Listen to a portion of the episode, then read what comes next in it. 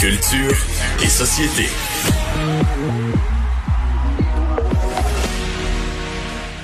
Bonjour Anaïs.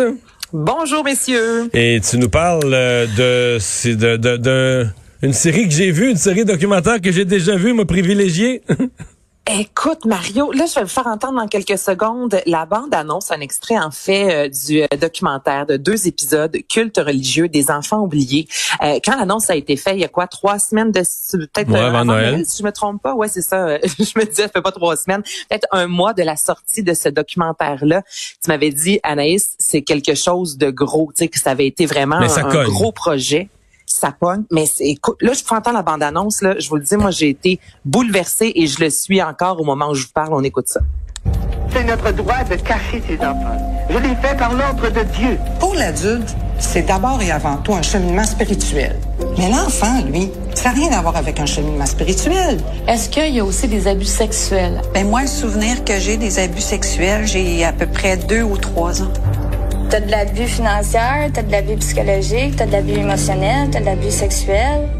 Mon client, quand il est parti de Boisbriand, en traversant le pont Jacques-Cartier, il se dit c'est quoi cette rivière? Il n'avait pas appris euh, l'existence du fleuve Saint-Laurent. Tout le monde au Québec a droit d'avoir une vraie scolarisation. Tu sais, on reproche ça à d'autres pays alors que ça se fait à côté de chez nous.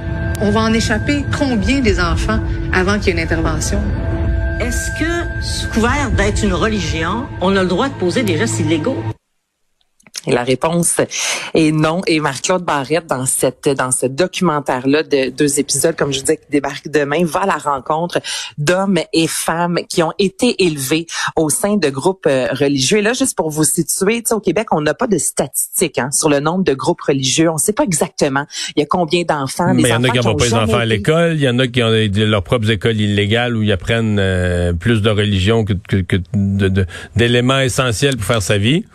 Ben là, c'est ça. On, on, rencontre, on découvre ces, ces ben, ce qui ne sont plus des enfants, mais ces victimes-là à visage découvert, soit dit en passant. Donc, c'est vraiment, on embarque dans leur histoire et on nous raconte, mais c'est pas trop non plus. On n'est pas dans le sensationnalisme, là, mais à quel point euh, il y a eu de la violence, de l'abus sexuel, ça frôle l'endoctrinement, de la négligence, comme tu dis, l'éducation qui est atypique en raison des écoles illégales. Certains qui ne parlent ni français ni anglais, euh, qui ont appris à 29 ans l'alphabet. Je veux dire, ça n'a juste aucun sens là, des, de, de ces enfants-là qui ont dû littéralement s'enfuir, qui racontent qu'ils couraient dans un champ pour s'enfuir. Et là, lorsqu'on décide de quitter, en fait, euh, ce, groupe religieux-là, parce qu'il y en a plusieurs, c'est tu laisses ta mère, tes frères, ton père derrière toi, puis là, soudainement, il faut savoir, faut t'apprendre comment on loue un appartement, comment on, comment on vit. Et ça, avec pas, avec pas de scène puis pas d'éducation, tu sais même pas signer ton nom en dessous d'un bail ça n'a aucun sens. Ils se décrivent vraiment comme des migrants sectaires. Et j'ai jasé tantôt avec Marc-Claude et justement, je lui demandais, en tant que, oui, animatrice, mais en tant que femme, en tant que mère, comment tu as vécu ce, tournage-là et qu'est-ce que ça laisse comme trace chez toi? Je voudrais que c'est de la colère. pourtant, on le fait pas. Il y a beaucoup d'incompréhension. Puis ma colère, c'est comment des parents, au nom de croyances religieuses ou peu importe, décident de d'élever leurs enfants de cette façon-là, tu sais, euh, avec, euh, tu sais, de tolérer des agressions sexuelles. Des fois, c'est pas le parent, mais le voisin, comme dans le cas de Pénélope, euh, d'avoir des sévices psychologiques physique, de leur faire des peurs incroyables, que le, le démon est, en dehors de la communauté. C'est des enfants qui font des cauchemars, des enfants qui ont des peurs, des, des ils ont peur de penser. Il y en a qui me disent, on avait tellement peur de l'armagédon qu'on se met on avait peur de penser, qu'on disait Jéhovah lit aussi dans nos pensées. Alors imagine quand tu vis comme ça au et c'est des enfants qui, qui ont, je veux dire, un choc post-traumatique. Et tu l'as vu aussi, Mario, au niveau aussi de la, de la politique, on voit à quel point la religion domine euh, au-dessus. je veux dire, on n'ose pas trop aller justement. Vas-y, excuse-moi. Non, j'ai dit une patate chaude. Ah, c'est ben, une patate bouillante, là, je te dirais. C'est ça aussi qu'on voit que la religion domine sur les lois, les institutions. Euh, on veut pas leur enlever leur enfant. On parle euh, des témoins de Jéhovah et on pointe pas du doigt. Moi, c'est ce que j'ai aimé aussi dans le documentaire. Il y a quelques religions qu'on nomme, là, mais on n'est pas là pour dire telle religion, c'est ça la problématique.